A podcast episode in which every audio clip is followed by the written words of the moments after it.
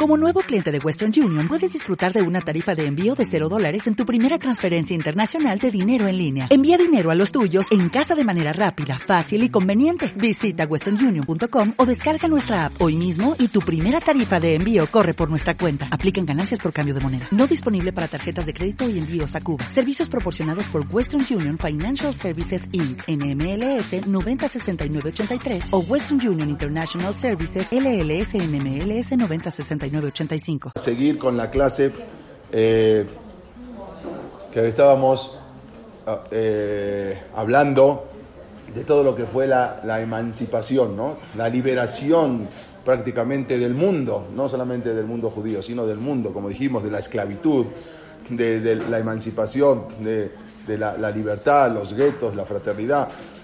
Y la Inquisición también, muchas cosas. Y no solamente eso, sino también luego la, la, liberación de los pueblos. A partir de ahí ya se liberó en México en 1800, las independencias en México, en prácticamente en toda Latinoamérica, en muchos países. O sea, fue una cosa que fue de la iglesia a claro, se liberaron, claro, se liberaron de lo que es la iglesia. A partir, a partir todo, todo exactamente, en México también. A partir de, a partir de, de, la, de la Revolución Francesa, de la, la, emancipación, eso fue lo que provocó algo impresionante. Pero, a su vez, vimos también que provocó algo muy, muy eh, trágico en, en el Yadut, en el judaísmo del pueblo de Israel, y que fue un nuevo movimiento, ¿no? el movimiento de la escala. Empezamos a hablar y vimos todo el tema de la escala, cómo arrasó, ¿sí? Con, con, con tantos, tantos años, ¿sí? milenios de, de, de, judaísmo tradicional, y no solamente en, en, lo tradicional, sino también, también aparte, ah, como comentábamos, eh, hijos de grandes Gedoleador, grandes Talmideh Jajamín, como eh, habíamos terminado la clase pasada, Rabbi Israel Salanter, su hijo fue un, un, gran matemático que no siguió por su senda y bueno, y prácticamente se, se, se apartó.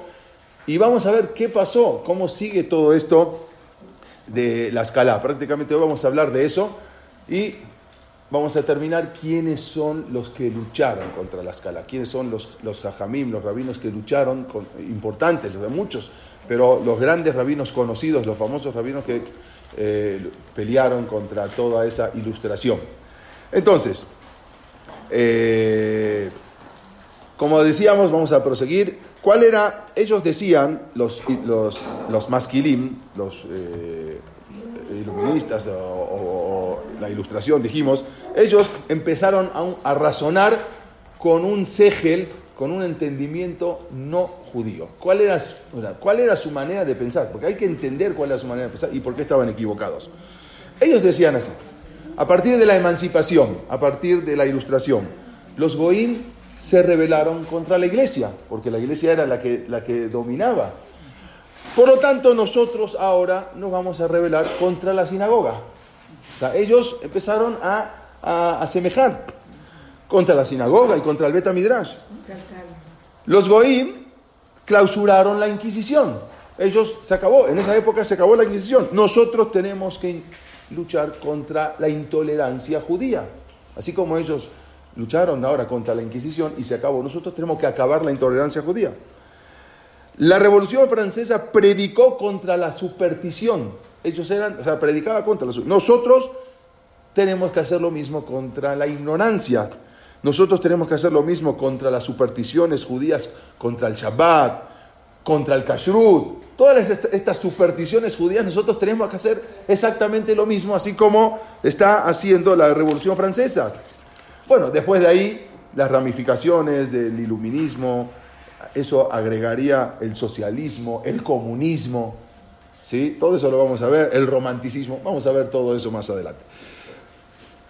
Los rabinos de Francia, el rabino Kahn de Nimes, de la ciudad de, Fran de la ciudad de Nimes en Francia, él había afirmado, para que veamos, era lo impresionante que es, que la revolución francesa era en nuestros días la salida de Egipto y el Pesaj moderno. O sea, él decía así, la revolución francesa es nuestra salida de Egipto. ¿Sí? Nuestra, nuestro Pesaj moderno, moderno. El judaísmo francés, tenemos que entender una cosa, hizo todo, porque ahí salió. O sea, el, el, después, como dijimos, eh, la escala en Alemania, pero el, la revolución francesa salió, salió propiamente dicho de Francia. El judaísmo francés hizo todo lo que estaba a su alcance para asemejarse a las prácticas, prácticas cristianas. O sea, empezaron a asemejarse. ¿Qué hacían? Los rabinos, por ejemplo, se vestían casi como sacerdotes católicos. O sea, su vestimenta ya era prácticamente como los sacerdotes. Incluso estaban contemplando la posibilidad de celebrar el día de Shabbat y pasarlo al día domingo. O sea, para tratar de asemejarse lo más posible. Había una, que al final no se llevó a cabo, pero una de las cosas era pasar el Shabbat al día domingo. Eso, eso bueno, no empezaron como reformistas, pero empezaron a abrir, al final terminaron. Tenían, por ejemplo, ceremonias para los niños semejantes a los bautismos y a la primera comunión. O sea, era la ceremonia que le hacían a los niños chiquitos. Ponían flores en los ataúdes, que era algo que ya se había dejado hace mucho tiempo. ¿sí? Era una costumbre originalmente judía, pero después se tomaron los cristianos esa costumbre, pero luego ellos empezaron a hacer lo mismo. Se, se incluyó el canto y el órgano y los sermones en las sinagogas. O sea, ¿Por qué? Porque tenían que prácticamente hacer lo mismo. Hace poco estuvimos eh, en, Italia y en varios Betacnesiot, está impresionante, incluso en, el Beta, en la sinagoga de Florencia, en la sinagoga de Verona, en muchos, está eh, el Ejal, ¿no? Y al lado del Ejal hay como un eh, sí, púlpito, donde se para, pero eso, eso lo único, se ve solamente en las iglesias, y está el púlpito, y ahí se para el rabino a dar la conferencia, o sea, no, no en el Ejal, no en el Ejal, ni en la Teba, sino en el púlpito que tiene que subir una escalera, y eso se empezaron a asemejar cosas muy semejantes a los cristianos. Todo se ajustaba a las prácticas cristianas. El órgano, en, los betagnesiot, eh, los sermones en las sinagogas. Se calcula que en todo Francia, en todo Francia, no en París, solo quedaban, 50, eh, solo quedaban 500 judíos verdaderamente ortodoxos en todo Francia. O sea, a partir de lo que fue el iluminismo, la escala, la, emancipación, quedaban 500 judíos verdaderamente ortodoxos. Y tenemos que saber que de Francia salieron los Baalea Tosafot.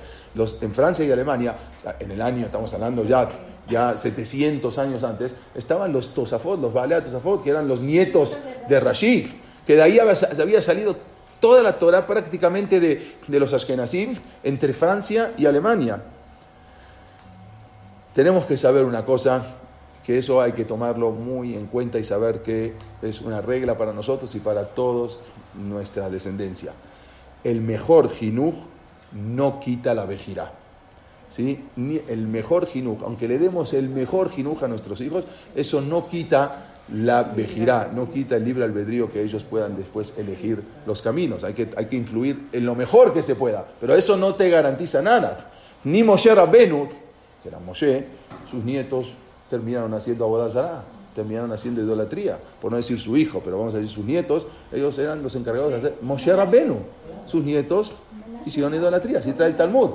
Estamos hablando, eh, sí, pero eso, por eso quiere decir, la Torah no se hereda, la Torah no se hereda, no porque uno, porque uno, a veces uno viene y le dice, jajam, una vez pasó que vino uno con el, con el rabbi, eh, me contó a mí, el rabbi estaba en un avión y les acercó con él, iban a la, a la marcha de la vida.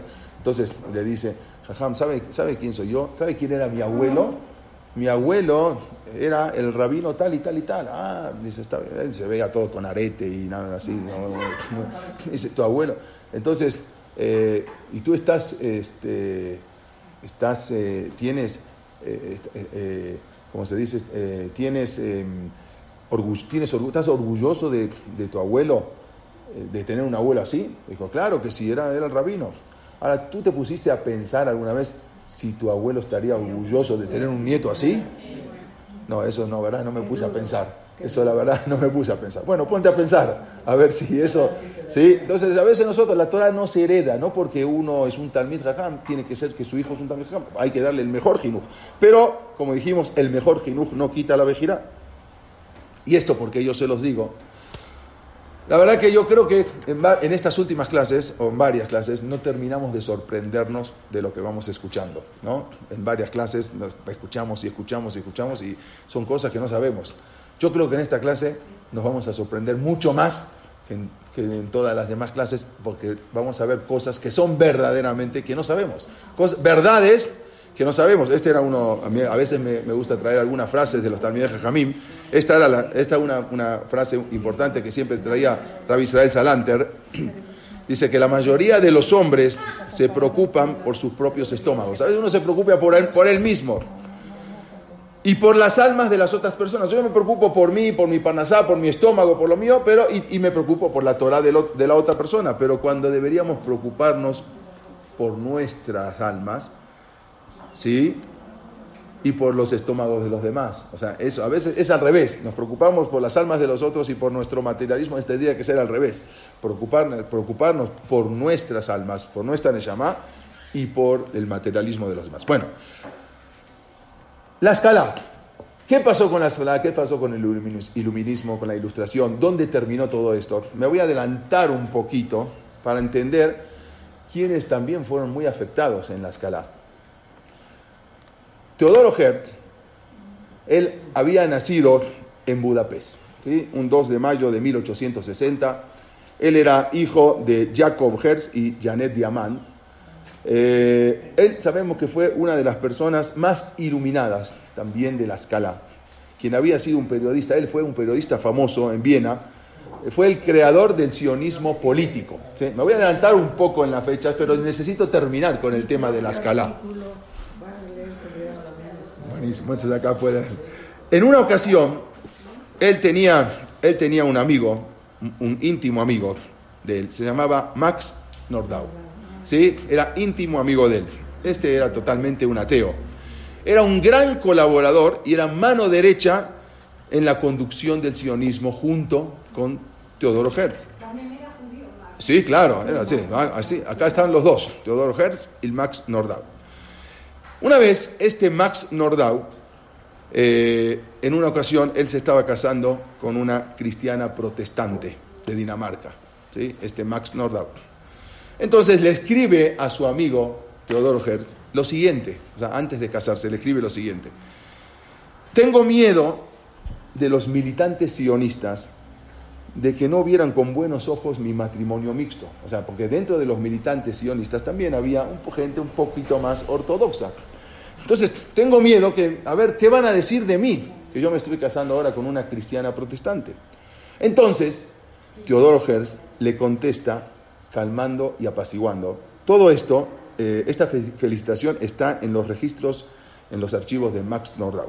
Entonces, Hertz, Teodoro Hertz le contesta, ante todo, yo te felicito desde lo más profundo de mi corazón. Ojalá que junto a esta señora tan fina y compañera, te pueda dar la paz hogareña que gente como nosotros necesitamos para la lucha de la vida. Ojalá que esta señora te pueda dar esa paz que tanto anhelamos. Y con respecto a tu inquietud, le sigue diciendo eh, eh, Hertz, con respecto a tu inquietud, a los círculos de fanáticos que hay dentro del movimiento sionista por este casamiento mixto, me parece exagerado.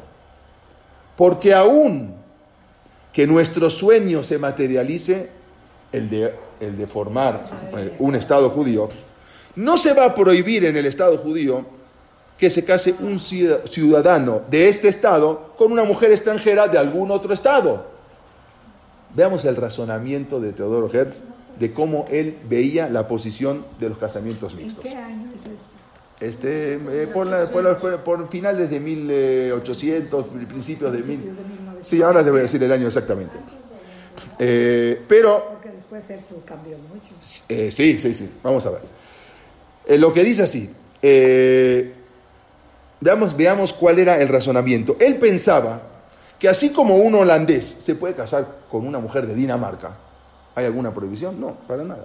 O un mexicano se puede casar con una panameña, ¿también? Bueno, así también un judío se puede casar con una protestante, porque acá es lo que interesa no es el judío, sino el Estado. Vamos a tener un Estado. Como vas a tener un Estado, entonces una persona de este Estado se puede casar con una persona de otro Estado. No hay ningún problema. Esos judíos van a ser ciudadanos de un Estado judío, de la misma manera como todas las naciones tienen su Estado. Entonces no veo ningún problema en exageración, que están exagerando, en, criticarte porque te vas a casar tú con una mujer cristiana. Y Hertz continúa diciendo, Si hay locos y fanáticos dentro de nuestro movimiento que te están cuestionando, no es para tomarlo demasiado en serio. Como escribe un historiador muy famoso, se llama Paul Johnson, él dice que Teodoro Herz, sí, está muy bueno, Ah, yo lo sí, yo lo- él dice que Teodoro Herz intentaba compensar su apariencia de judío, porque tenía una apariencia de judío, y más, tenía una apariencia de sefaradí, no de Ashkenazí. Su mamá decía que ella venía de raíces sefaraditas. La mamá de, de Teodoro Herz decía que ella venía de raíces sefaradí. Bueno, él, así como escribe Paul Johnson, él intentaba compensar su apariencia de judío, con esa larga barba, haciendo chistes antisemitas. Estamos hablando de Teodoro Herz.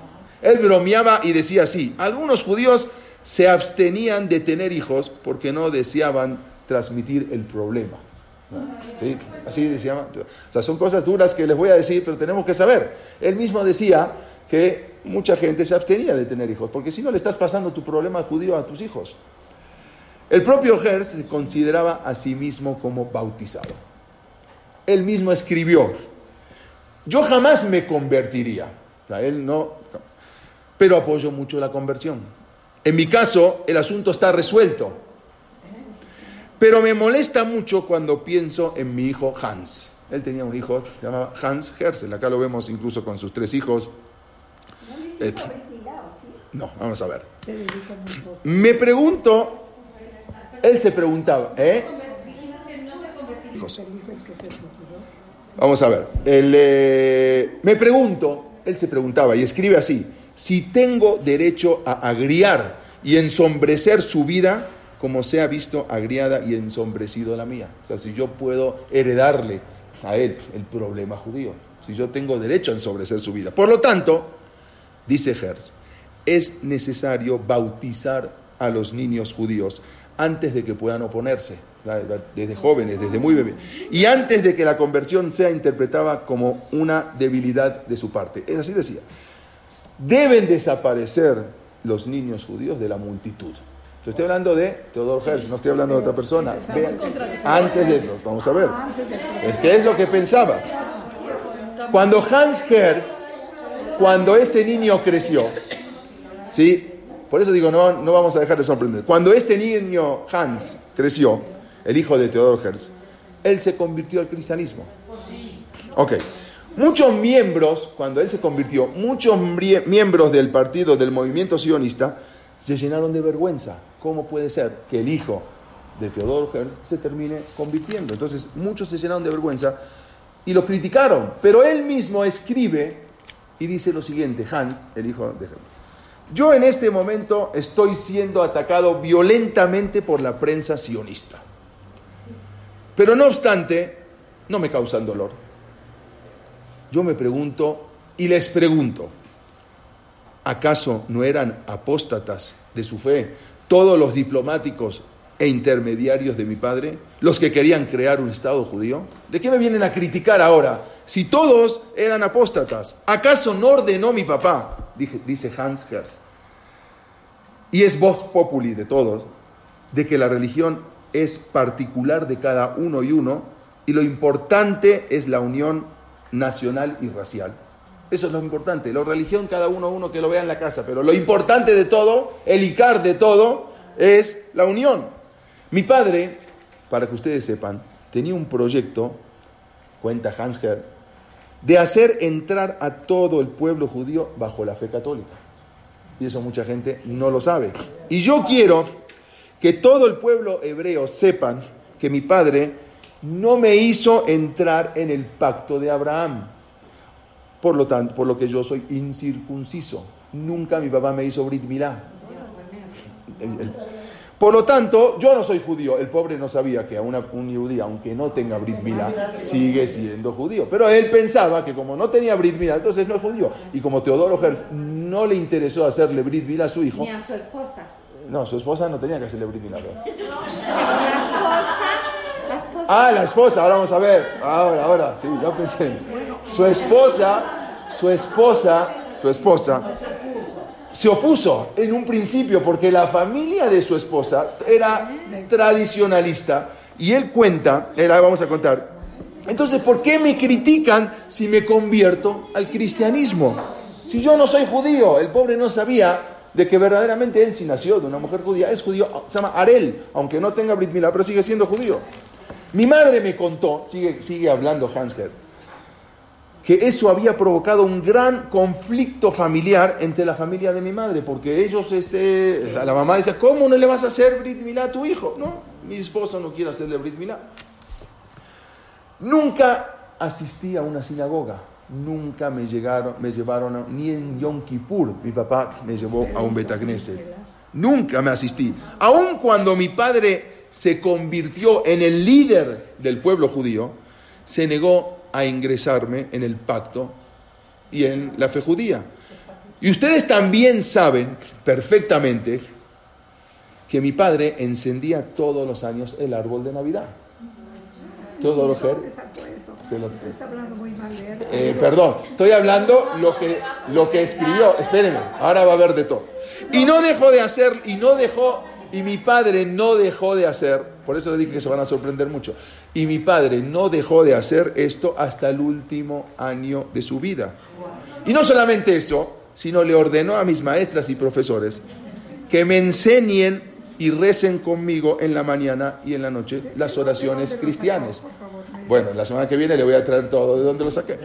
Entonces, ¿por qué me atacan a mí injustamente? Gracias a él, su, al sionismo Lo- político eso es otra cosa, pero tenemos que saber, no vemos la, tenemos que saber, no, no, no, no tenemos que negar la verdad. O sea, si salió el sionismo político y todo, pero tenemos que saber también lo que provocó la escala. Yo no, no podemos ocultar lo que provocó la escala. Antes del caso de Dreyfus, que ya vamos a hablar, Teodoro Herz había escrito una carta al Papa Pío X. Él le mandó, y está esa carta que le escribe al Papa Pío X, donde él les- le dice lo siguiente. Él había nacido en Budapest, pero vivía en, en Viena. Él era, él era periodista. Después se fue a Francia. Después se fue a Francia. Es cuando empezó lo de Dreyfus. Y él le escribe al Papa lo siguiente, al Papa Pío, al, al Papa Pío X, sálvanos de las manos de los antisemitas. Él le pide, por favor, que lo salve de las manos de los antisemitas. Y yo te prometo despertar un movimiento de conversión honorable y voluntaria. Solamente nosotros vamos a quedar judíos para poder conducir al resto de los judíos a una cristianización en masa. Pero no va a ser como las antiguas conversiones a escondidas, sino que esta va a ser a la luz del día, a la luz de un brillante día domingo, en medio de una solemne ceremonia en presencia de todo el pueblo, al sonar de las campanas en la iglesia de Stefan, en Austria, en Viena. Se van a convertir todos los judíos de Austria, no con vergüenza, como algunos lo habían hecho hasta hoy, sino con orgullo, con mano alzada, escribió Hertz en su diario el 24 de diciembre de 1895. Hertz escribió todo, él está, todo lo que hacía lo escribía. Él escribe en su diario del 24 de diciembre de 1895 en la página 276 ¿De qué libro? de su libro, lo puede, lo, lo puede leer, el, el- el- el- él tiene un diario, el, Judens, eh, Ju- Judenstadt. Lo tengo. Bueno, lea ahí. Bueno, se lo voy a traer. Cuando él ya formaba parte del movimiento sionista, y él dice así, hoy acabo de encender para mis hijos el árbol de Navidad y el nacimiento. Y justamente vino a visitarme el Rab Arashi Hitman, y al ver el pesebre y el árbol de Navidad encendido, se quedó con la boca abierta, así como muchos se quedan hoy en día con la boca abierta, de cómo yo prendo el árbol de Navidad judío en tu casa y hombre en la calle. O sea, eso era el lema de la ilustración. Judío en tu casa y hombre en la calle. Pero de poco a poco, tampoco judío en la casa. De poco a poco, tampoco va a ser. Y como Hertz escribe en su diario que la conversión de la cual él hablaba no es porque tenía una afinidad con el cristianismo. No es que él hablaba con el Papa porque tenía una afinidad con el cristianismo. No, porque a él tampoco le interesaba. Sino que ustedes saben que yo utilizo a Dios y a los términos religiosos únicamente para tener injerencia sobre los ingenuos que creen en estas cosas. O sea, no es que le interesa el cristianismo. Solamente lo hago para eh, hablar con la gente y tratar de convencerlos. Pero en realidad Herz no creía en nada. No creía absolutamente en nada. Ni en el judaísmo, ni en el cristianismo, así como él lo escribe en su diario. No, creía. También, y esto quizás ahora les va a doler un poquito más, eh, Jabotinsky, ¿sí?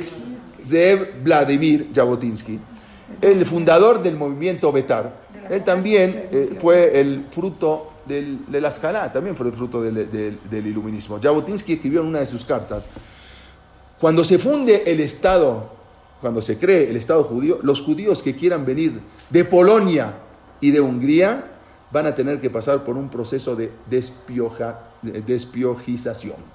Esto quiere decir, vamos a tener que quitarle los piojos, las barbas, los peor, mientras tanto no pueden tener derecho al voto. Y eso lo escribe también eh, Zeev Jabotinsky. Su intención, sí, al final, lo que hicieron, bueno, crearon un Estado judío.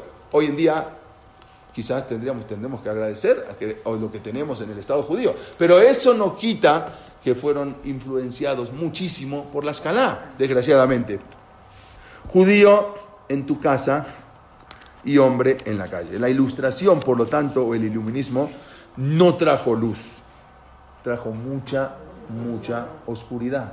Lo que pensábamos de que iba a traer eh, la luz, desgraciadamente trajo mucha oscuridad.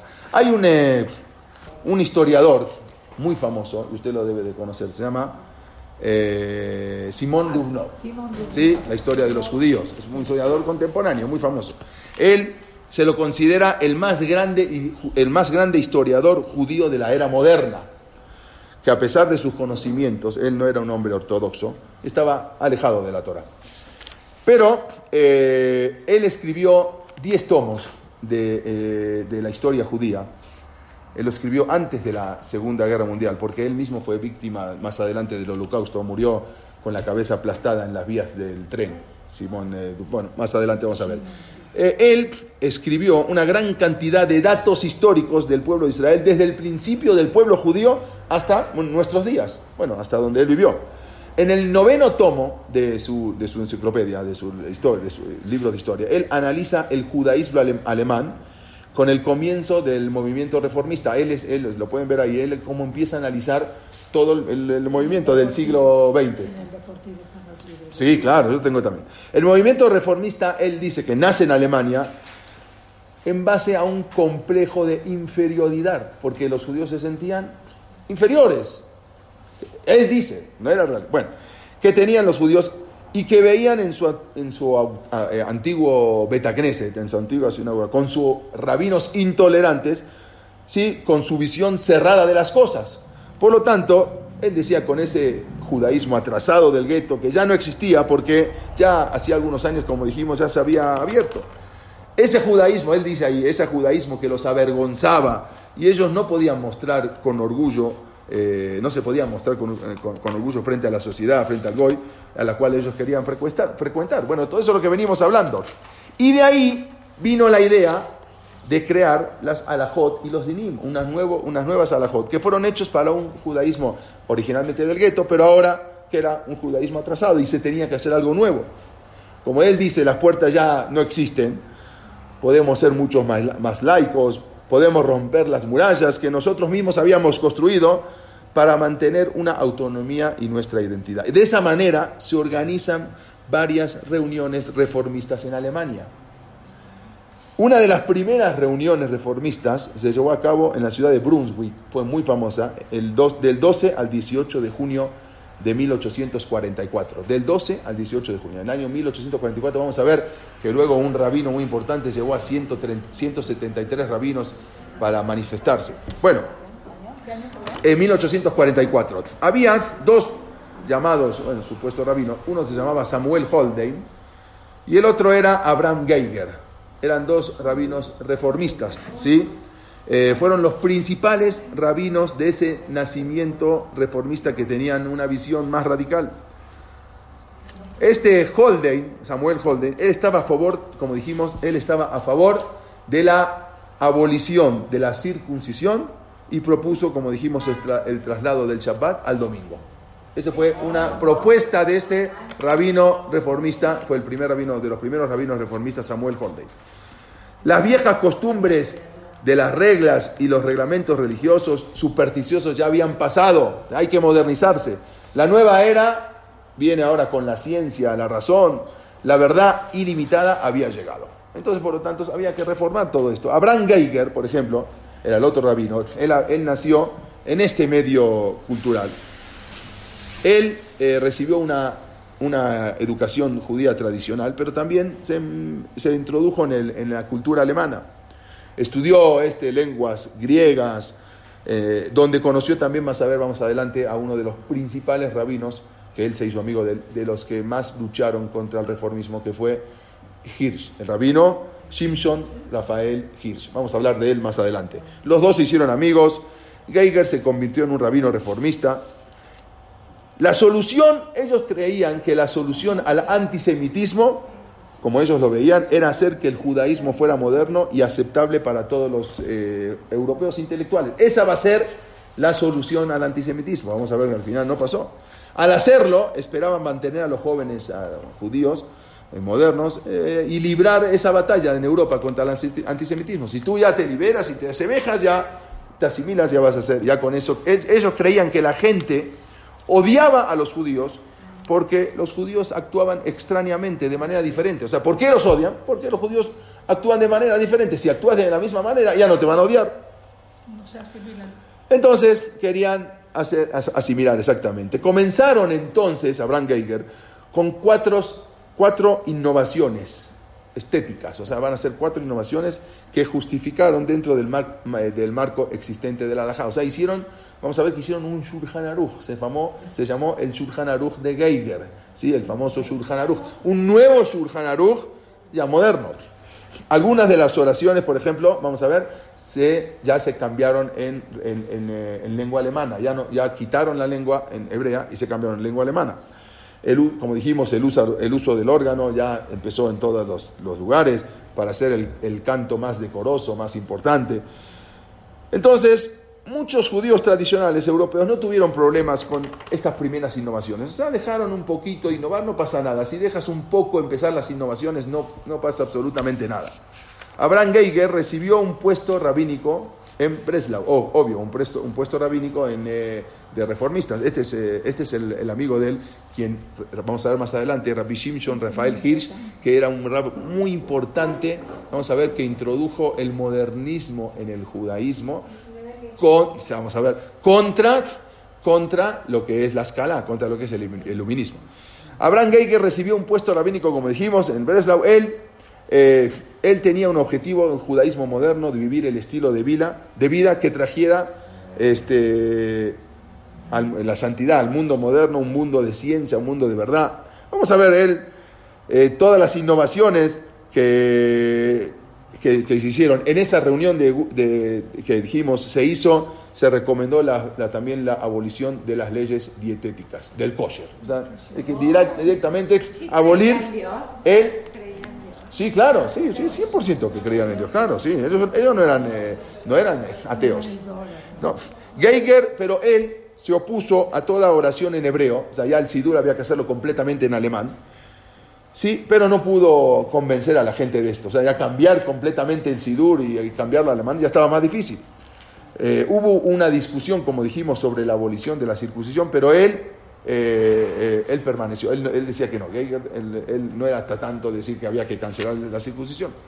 Geiger y los otros fundadores del judaísmo, de la reforma, creía que en verdad lo que estaban haciendo iba a salvar al judaísmo anticuado del estancamiento de los rabinos. O sea, él quería ya ese estancamiento de miles de años, los iba a salvar. Y al mismo tiempo iba a liberar a Europa del antisemitismo. Creían que esto era la liberación. Y por lo tanto ofrecía al judaísmo un mundo, un mundo secular, un mundo que ya se podía más honrar, algo aceptar. ¿Cuáles fueron las conclusiones que llegaron en esos seis días, en esa reunión, en esa famosa reunión de rabinos reformistas en 1844? Bueno, la Asamblea adoptó la siguiente resolución. Primero que todo, ratificar la decisión del Sanedrín de París ¿se acuerda que habíamos hablado? De Napoleón, según el cual los ritos judíos deben estar sometidos a las leyes locales. Eso significa que la Torah se puede cumplir mientras no contra- contradiga el entendimiento del gentil. La segunda cosa que se, llegó a, se- ya se llegó a la conclusión es autorizar los matrimon- matrimonios mixtos entre judíos y cristianos. Esa fue la segunda cosa que se llegó, o sea, en Shulchan. Ellos decían, a Germanim lo irdov et a be'alma. El no va a, el, el- el alemán, el alemán no va a venir a perseguir así porque sí al judío. El alemán no va a venir de una manera circunstancial, ¿sí? es decir, sin ningún motivo o por un progro como pasaba en Polonia o en, Rusia, que eso lo vamos a ver después, ¿sí? donde las turbas entraban a los guetos sin ninguna razón y comenzaban a matar. Acá en Alemania no va a pasar eso. No en vano llaman a Alemania el país del orden y del método. Acá es un país donde está todo eh, bien ordenado, no va a pasar eso. Israel. No en el momento que un judío va a levantar cabeza, va a venir cualquiera a hacer sufrir al judío. Acá eso no va a ocurrir. Alemania no es ni rusa, ni Rusia, ni Polonia. Eso es lo que estaba escrito ahí en el Shulchan Aruch. Cuando uno de los grandes eh, pensadores del reformismo en Alemania, este como dijimos, Geiger, él escribió un Shulchan Aruch. El Shulchan Aruch especial para los judíos asimilados, para la última generación de los judíos. O sea, él ya decía, esta es la última generación de los judíos eh, eh, religiosos, ortodoxos. Entonces escribe un nuevo Shulchan Aruch.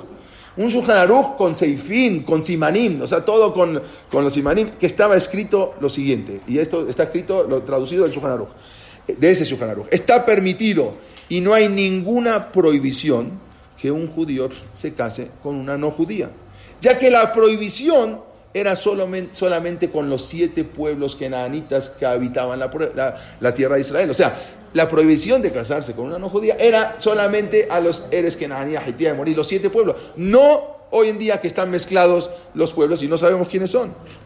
En su momento había un rab muy importante.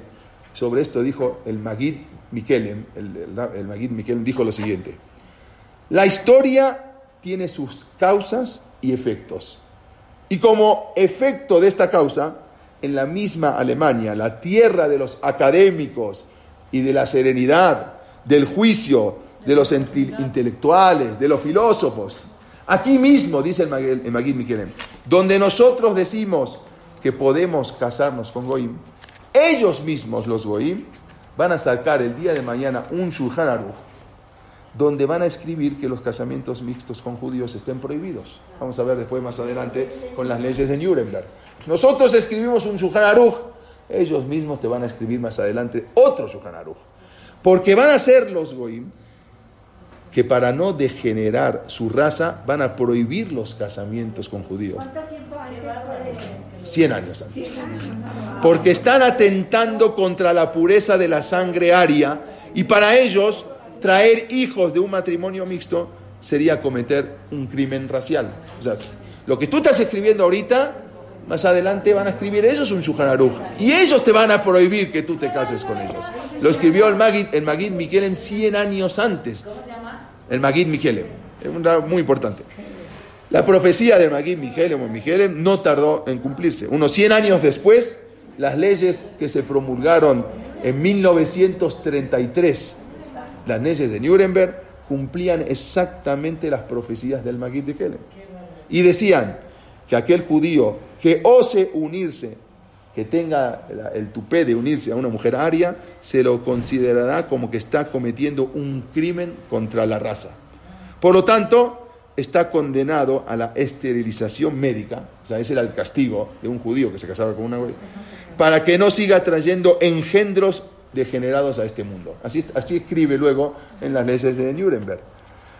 Algo impresionante. Bueno, algo increíble de, de todo, de todas estas cosas, que fue algo que uno dice, bueno, todo esto, ellos pensaban que iba a traer esa, esa luz al mundo, al final no trae esa luz, sino que trae una oscuridad. Algo impresionante tenemos que ver. Eh, les voy a contar algo que pasó hace 15 años en, eh, en una sinagoga reformista en Cincinnati, que de por sí es una sinagoga espectacular, se llama, se llama Benei Yeshurum. Algo, una- algo impresionante lo que es. Sí. Esta es una en Houston también, una sinagoga impresionante, algo que fue. Hace 15 años se- eh, sí existe, claro. Se hizo en la ciudad de Cincinnati, en Estados Unidos, un homenaje, habían hecho un homenaje, por los 100 años que cumplía esa sinagoga reformista, o sea, cumplía 100 años. Entonces iban a hacer un homenaje. No esto, para que entender un poco a dónde, cómo- qué, es lo que había terminado la cómo, cómo había acabado la escala con el Am Israel. Bueno, para esto quisieron hacer una fiesta, como dijimos, para festejar esos 100 años. Entonces, entre todos los preparativos de, eso, de, esa, de esa fiesta que iban a hacer, los festejos, a un directivo de esa comunidad se le ocurrió una idea. ¿Cuál era la idea? ¿Por qué no llamamos a los descendientes de los fundadores de esta sinagoga, en la que figuran los fundadores que figuran en la, en la placa original de la sinagoga? Entonces, vamos a llamar a los descendientes de estos fundadores de la sinagoga, eh, de, que, se había, que se había fundado hace 100 años, para darle un reconocimiento. La idea era darle un reconocimiento a los descendientes de los fundadores de la sinagoga. Entonces vamos a buscar a este, al, bisnieto de este, después de 100 años, a darle una- un reconocimiento. Desgraciadamente no se encontró a ningún judío descendiente de todos los que habían fundado. Pero no, no es una exageración, a ni uno se encontró. Ni un judío se encontró descendiente de los que habían fundado ese Betacneset, sin exagerar a ni uno. Esa, en verdad, no era la idea de los fundadores originalmente, cuando fundaron ese Betacneset, esa iglesia, ese, templo reformista. Su idea solamente era cambiar algunas cosas cuando se fundó eso en Estados Unidos, en Cincinnati. Era sentarse hombres y mujeres juntos, amenizar un poco más los rezos con un órgano, cambiar el, el sidur y hacer los rezos un poco más cortos, no tan pesados, no tan largos. Pero siempre vamos, ellos decían, siempre vamos a seguir siendo parte del pueblo de Israel. Vamos a cambiar solamente algunas cosas. Acá se puede ver, el, eh, acá atrás, bueno, el, no, el órgano, el órgano que se, de, la sinagoga, acá. Acá lo pueden ver, el órgano de la sinagoga, como, igual que en las iglesias, exactamente. O sea, la idea de ellos es, eh, no, era, no era no ser parte del pueblo de Israel, era seguir siendo parte del pueblo de Israel, solamente cambiar un- algunas pequeñas cosas. Eso es lo que los fundadores habían pensado originalmente, hacía 100 años, pero desgraciadamente después de 100 años todos sus descendientes terminaron siendo Goim. Todos, todos, no quedó uno, por más que buscaron, desgraciadamente no se encontró uno. Después de darse cuenta de lo que habían pasado, o sea, cuando tomaron conciencia, después de 100 años, ellos mismos dijeron en una declaración que algo debían de hacer para ajustar este problema. Algo tenemos que hacer porque se dieron cuenta que después de 100 años no quedó uno. Los reformistas de esa sinagoga escribieron en una declaración lo siguiente, tenemos que empezar a cuidar el Shabbat y el Kashrut, porque esto no sirve.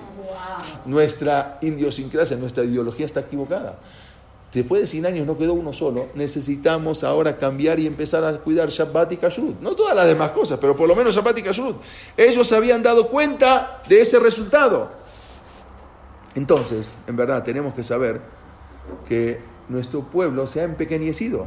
Sea, uno ve a veces, ¿y qué, qué tendríamos que hacer? ¿Y qué pasó con, con el pueblo judío? Pero todo eso fueron por motivos propios. Nosotros lo provocamos, porque nosotros tomamos, tomamos caminos equivocados. La Shoah nos quitó a la tercera parte del pueblo de Israel en solamente cuatro años. De 16 millones 600 mil judíos que habíamos eran antes de la Shoah, solo habíamos quedado 11 millones. Después de la, después de la Shoah solamente quedamos 11 millones. Les quiero, les quiero mostrar un dato. Yehudim, antes de la Shoah, 16 millones. Después de la Shoah, 11 millones. Población judía en el 2017, ¿sí? el año pasado, 14 millones 400 mil. O sea, solamente hemos subido muy poquito, pero hay un, hay un dato impresionante. Tengo un problema. ¿Eh? Estos, son puros ortodoxos. No, no, no, no, no, no, no, no, para nada. Ortodoxo no llega ni a, ni a la mitad. Bueno, mucho más. Por ejemplo, por ejemplo, vamos a ver, en, en Estados Unidos Hay cálculos de cuántos judíos debería haber hoy en Estados Unidos. Veamos algo. En el año 1957, la población judía de Estados Unidos, la población en Estados Unidos, no la población judía, la población total en Estados Unidos era de 175 millones de personas. ¿Sí? Eso era la población en 1957. Pero ¿cuánto era la población judía en 1957? 5 millones 700. Casi 6 millones, ¿sí? Era la población judía en 1957.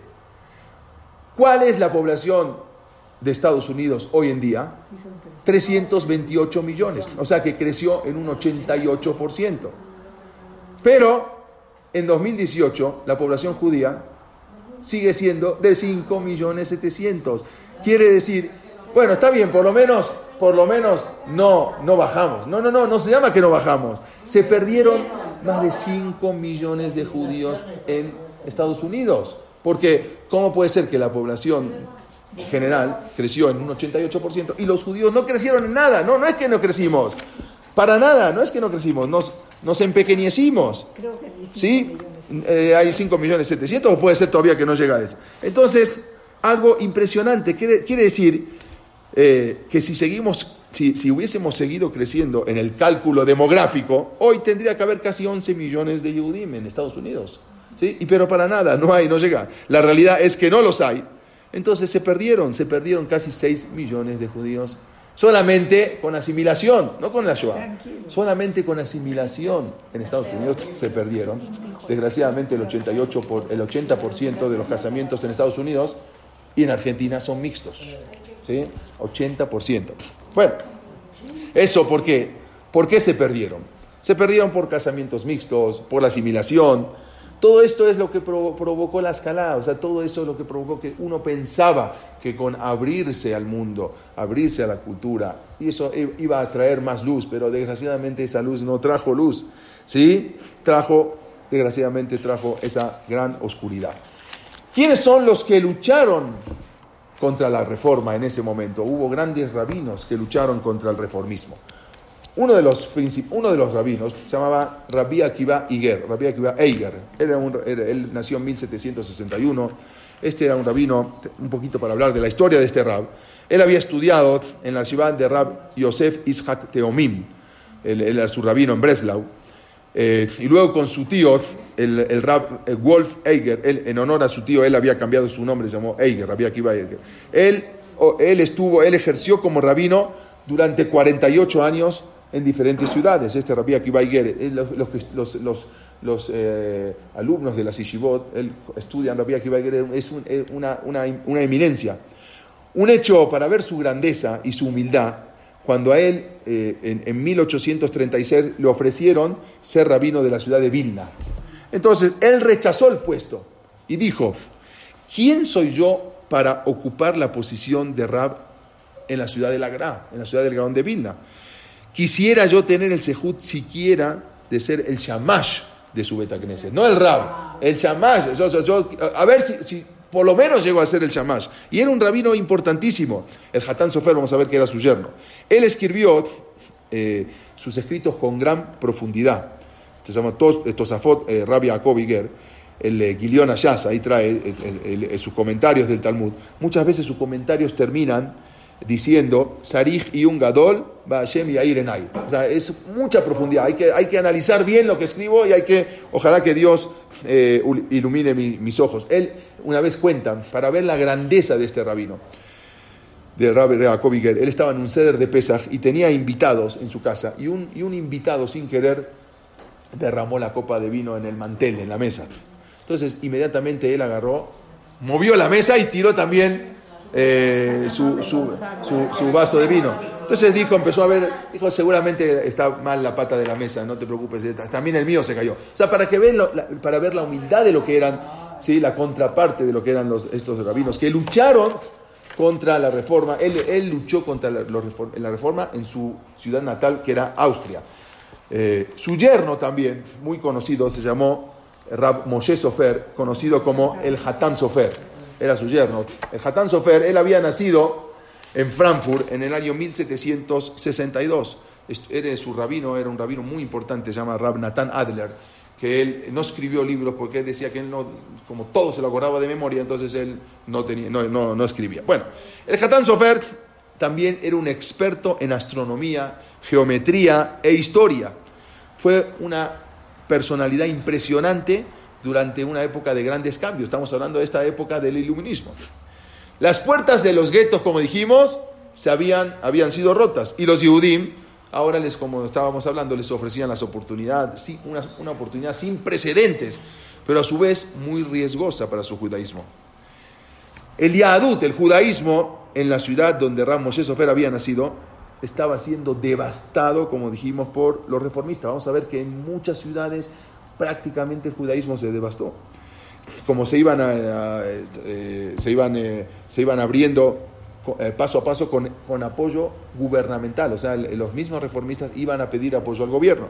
El Hatán Sofer tiene un lema muy famoso, ¿sí? él explicó a la, gente, a la gente utilizando un término alágico, Hadash Asur Minatora.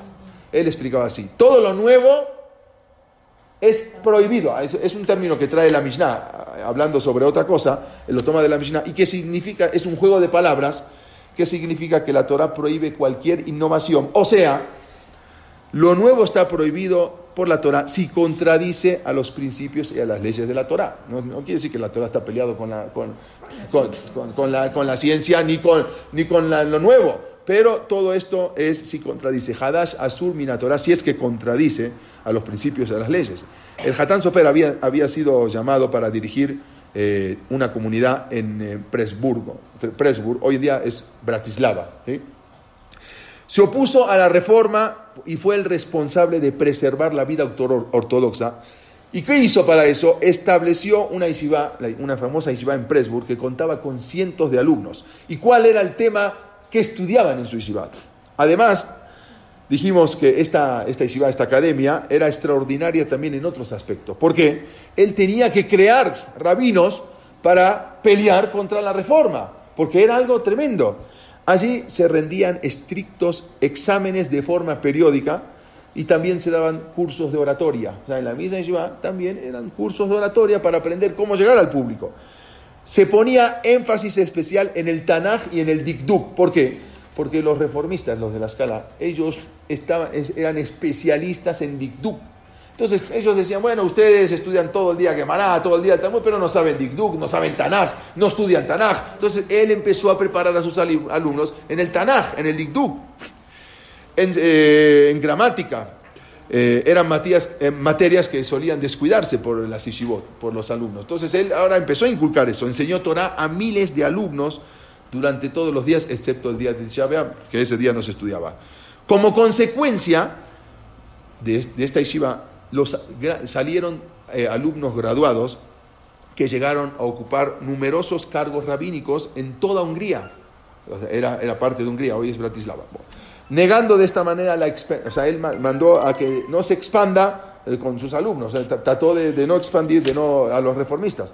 Algunos de sus escritos más famosos fueron eh, Shelot Uchubot del Hatán Sofer, del Ashot, Torat Moshe. Incluso él escribió un libro que se llama Sefer Asikaron, donde ahí escribe el asedio de Napoleón a la ciudad de Presburg, él está, relata ahí, que fue en el año 1809, y, de, y ahí relata un, un, gran milagro, una salvación del pueblo judío en ese lugar. Él luchó ardientemente contra los reformistas. Él falleció en 1839. Otro de los grandes rabinos que lucharon contra los reformistas fue Rabbi Jacob Ettlinger, conocido por su libro El Aruch Laner, él había, fallecido, había nacido en 1798. Este Rab, el Aruch Laner, jugó un rol de liderazgo de la lucha contra la, programa, la, propagación de, la, de, los reformistas. Él había estudiado en, con el Rab Asher Wallerstein, que en la ciudad de, el Rab Rashid de la ciudad de Baden, en Alemania, que había sido hijo del famoso Shagat Aryeh.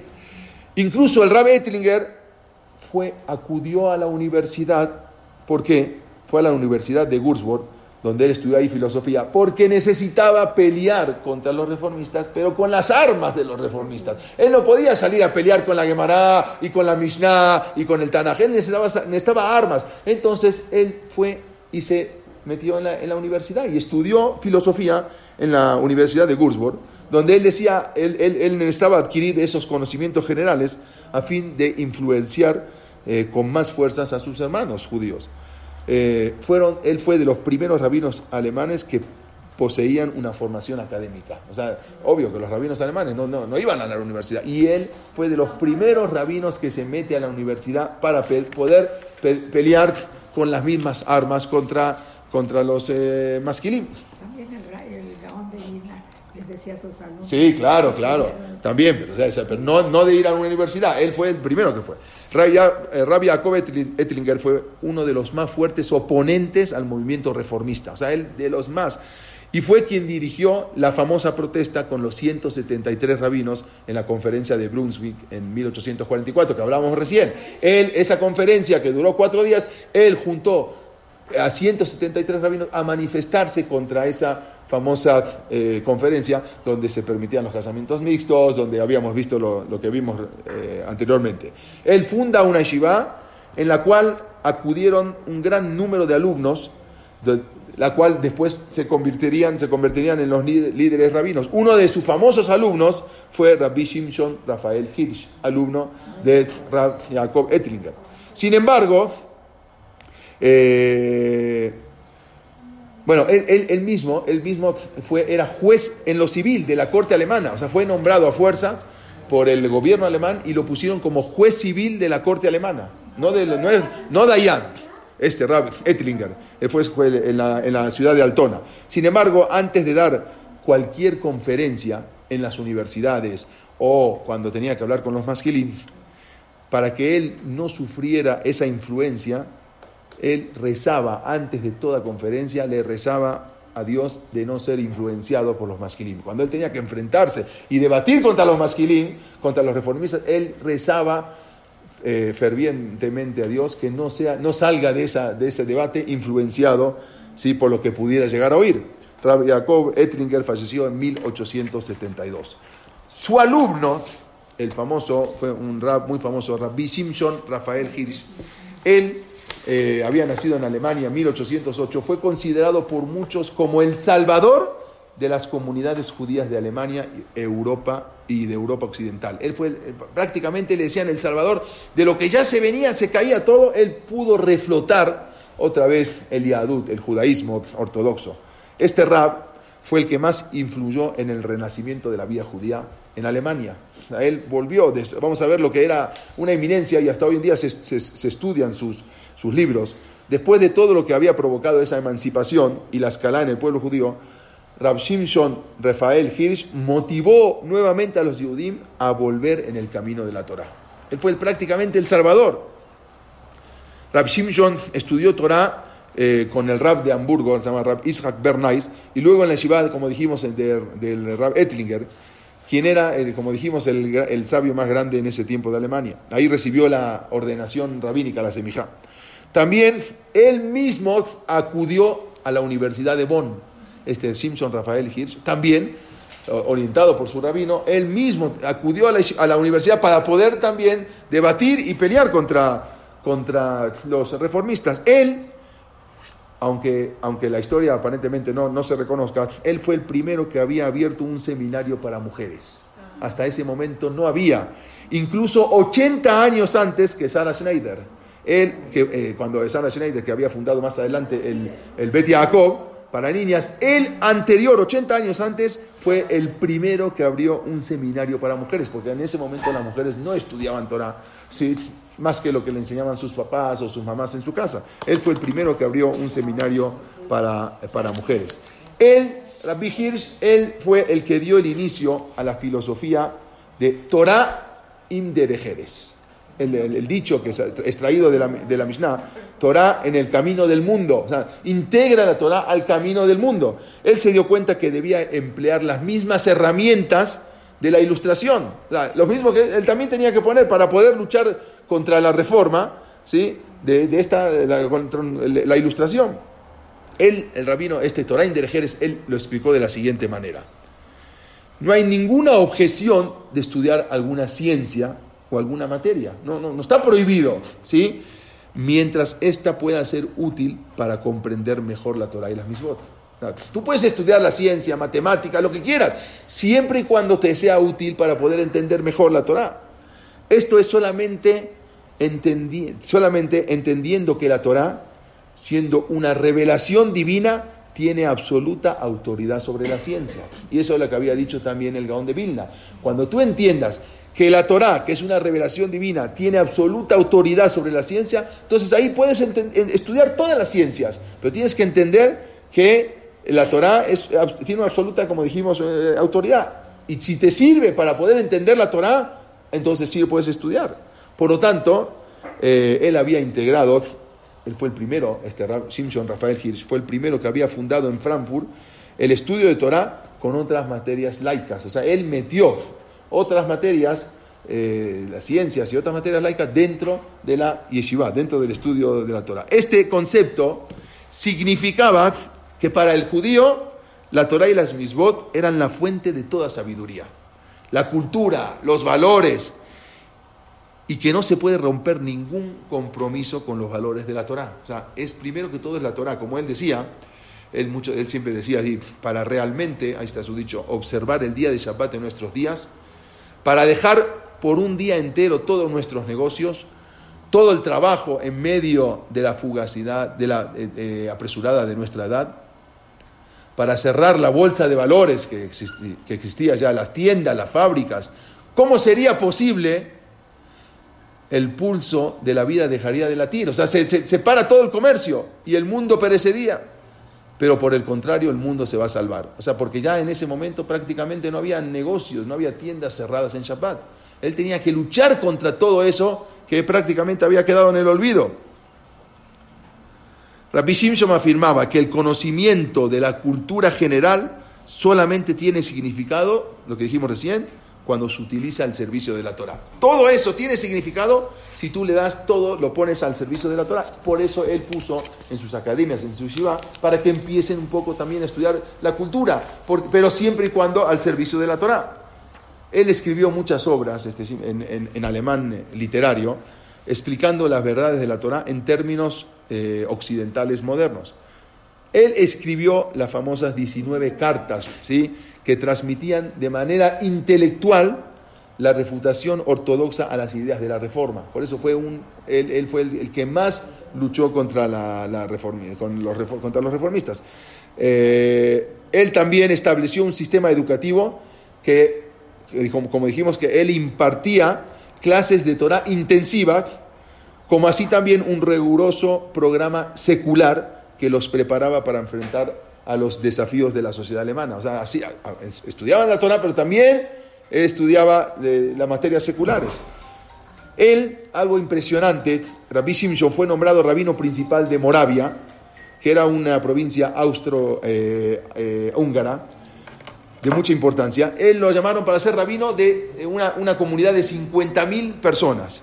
Pero mientras tanto, esto es algo impresionante, él estaba en la ciudad de, en la ciudad de Frankfurt, habíamos dicho que en su momento había sido una ciudad de grandes talmidejas Jamim, había varios en su momento, hace miles de años, centros de Torah, y durante cientos de años había, había sido una, ciudad ortodoxa, pero eh, la ciudad de Frankfurt había caído completamente en dominio de los reformistas. A consecuencia de eso, solo quedaban en Frankfurt unos pequeños, unos eh, pocos judíos ortodoxos que ni siquiera contaban con una sinagoga. O sea, ¿qué pasaba en Frankfurt? No había, no, no había ni una sinagoga ortodoxa. Y, y también estaban necesitados de, ayuda espiritual. Había unos cuantos judíos ortodoxos. Por lo mismo, que invitan a, Simpson, Rafael Hirsch, para que se traslade a Frankfurt. O sea, él estaba en una comunidad de 50.000 judíos y lo invitan que acá no había ni apenas 100 para que venga a impartir Torah en Frankfurt. O sea, imagínense dejar una comunidad de 50.000 judíos y pasarse a Frankfurt. En Frankfurt, todas las mikvaot, los baños rituales, fueron desmantelados y cerrados. No había una sola mikve en Frankfurt. Los Talmud de Torah, las Ishibot, fueron clausuradas. Y toda la enseñanza de Torah en las escuelas fue prohibida, prohibida por el gobierno local. ¿Por qué? Porque los mismos reformistas estaban de acuerdo con, la, con el gobierno y cerraron todo eso. Esto había sido, como dijimos, con el apoyo de los reformistas ayudados por la policía local. Por lo tanto, Para sorpresa de todos, Rabbi Shimshon Rafael Hirsch, él aceptó dejar el cargo de la comunidad de 50.000 judíos, de personas, y trasladarse a Frankfurt para impartir esa Torah de esas pocas personas ortodoxas. Incluso se cuenta que en, todo Frankfurt había un solo muchacho que se seguía poniendo los tefilín diariamente. Un solo muchacho había quedado que diariamente se ponía los tefilín. Vean cómo arrasó la escala.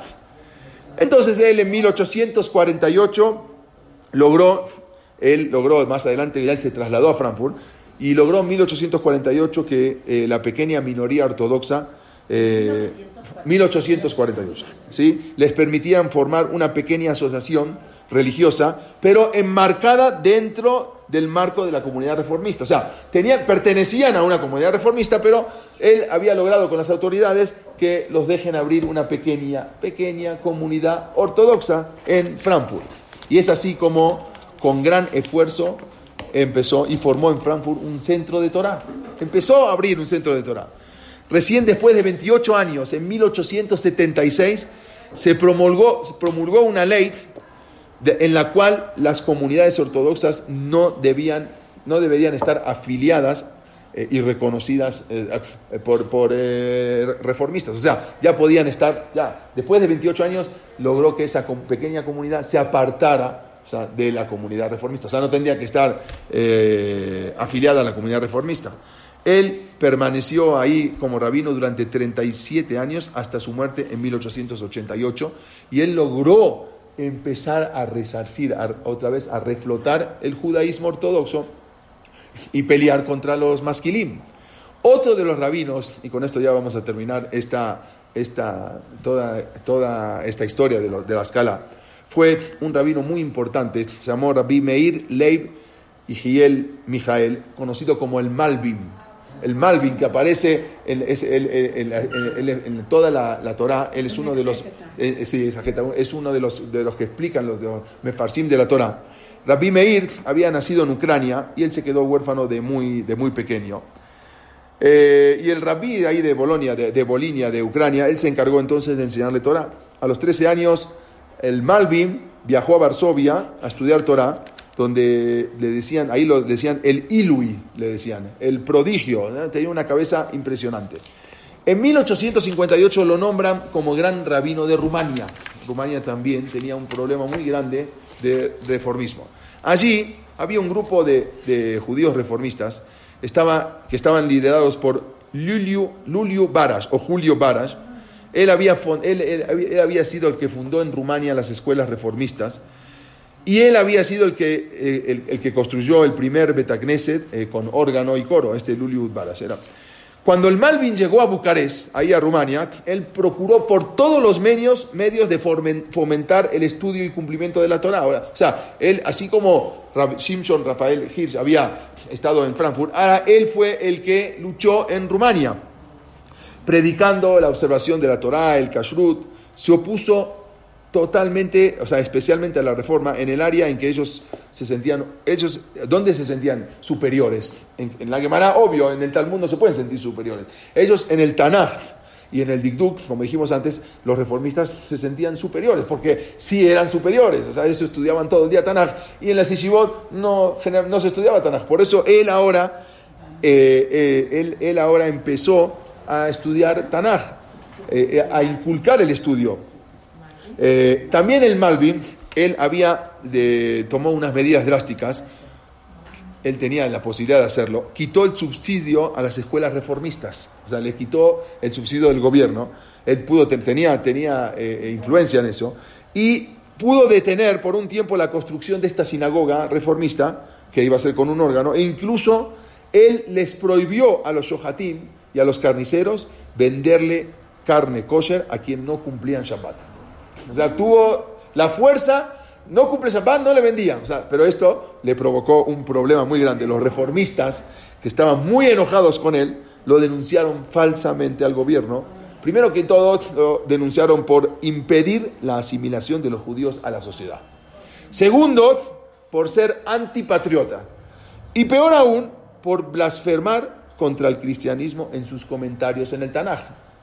Prácticamente no lo hace, pero fue falsamente. El Malvin es un gran exageta de, de, de, de, de- eh, Mefaresh, de todo lo que es la. tiene una- unas explicaciones impresionantes en el, en el, en el Tanaj, todo el Malvin. El gobierno aprovechó esta pelea entre los judíos y en 1862 le prohibió al Malvin hablar en público y le quitó el título del gran rabino de Rumania. También quitó, le quitó la autonomía financiera de la comunidad. Las peleas continuaron hasta que los reformistas lograron que el gobierno encarcele al Malvin y al final terminó en la cárcel. Y luego lo expulsan de Rumania en 1864.